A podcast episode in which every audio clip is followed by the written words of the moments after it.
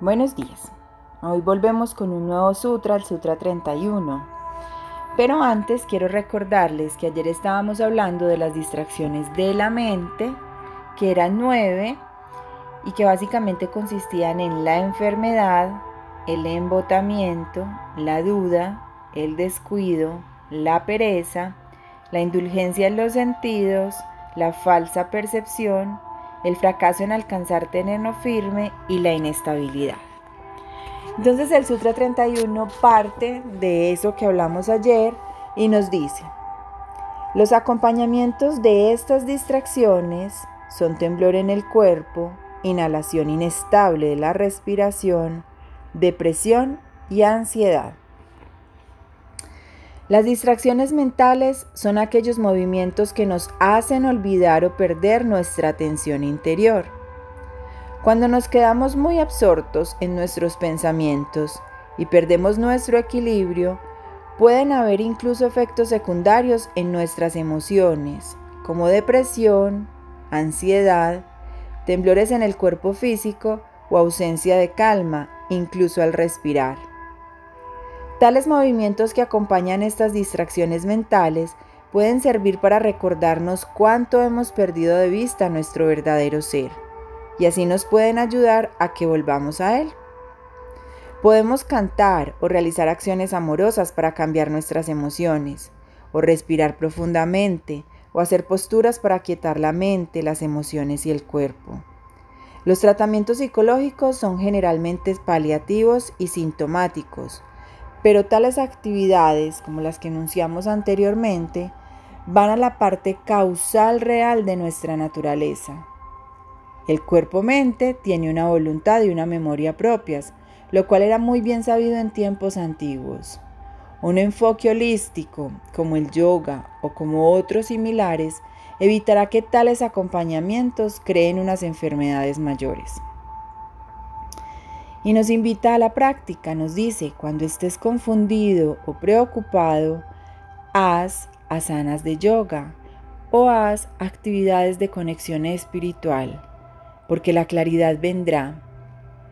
O siéntate tranquilamente y sencillamente respira con conciencia.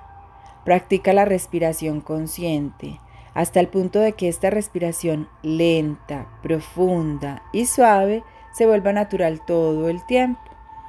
La mente, revisen y observen bien que la mente sigue lo que la respiración está haciendo. Cuando estamos muy agitados, la, gente, la mente está súper dispersa. Cuando respiramos de manera superficial, la mente está en eh, fluctuaciones superficiales. Pero cuando respiramos profundamente, despacio, vamos a notar cómo la mente va siguiendo la respiración, como un niño chiquito o una mascota pequeña, cachorrita, se entretiene y se va como embelesada en ese pajarito o en esa mariposa o en eso que están haciendo y que le llama la atención. Así es la mente, como un niño chiquito. Cuando tú respiras y respiras con conciencia, la mente se va embelesada siguiéndola y por eso nos ayuda tanto la respiración y la meditación a disminuir las fluctuaciones de la mente. Pero si estas prácticas aún no te convencen, practica un arte. Embelésate en un arte. Por eso pintar mandalas es tan bueno y es considerada una meditación activa. Pinta un cuadro, moldea con plastilina o con barro o con cerámica, hace un rompecabezas, construye un lego, eh, escribe. La, escritura también es terapéutica, em, baila, canta, monta bicicleta.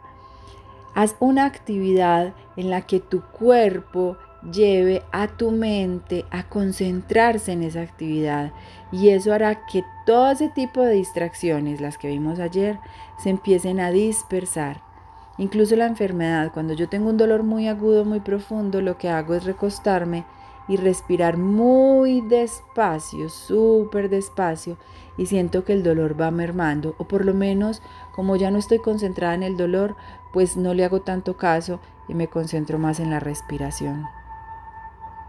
Observa pájaros, Observa árboles, observa el agua, prende una velita. O sea, ayúdate. Hay muchas formas en este medio físico, en este 1%, para que tú te ayudes a que esa mente loquita no te lleve por caminos de desesperanza, de aflicción, de angustia, de depresión. Te puedes ayudar con voluntad y con conciencia, porque tú estás al mando. Tu mente no es la que está al mando, eres tú. Tú eres el conductor o la conductora de ese vehículo precioso que tienes. Así que a gestionarlo muy bien y a llevarte en la dirección correcta.